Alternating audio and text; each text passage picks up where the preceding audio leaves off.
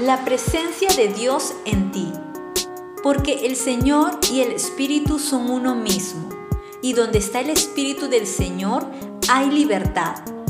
Y nosotros no tenemos ningún velo que nos cubra la cara.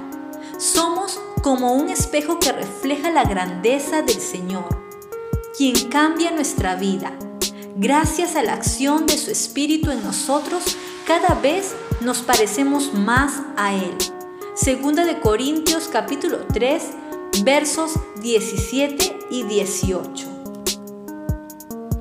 Cuando le entregamos nuestra vida a Cristo, su Espíritu viene a vivir dentro de nosotros y eso hace toda la diferencia.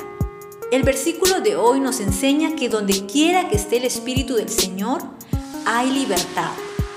Esta libertad que Él trae es libertad en todos los sentidos de la palabra. El Espíritu Santo dentro de ti trae libertad y sanidad a tu vida para que seas usado con poder. Libera tu mente para que vivas libre de ansiedad y seas de bendición para los demás. Su presencia te libera para experimentar la vida abundante que Jesús vino a darte.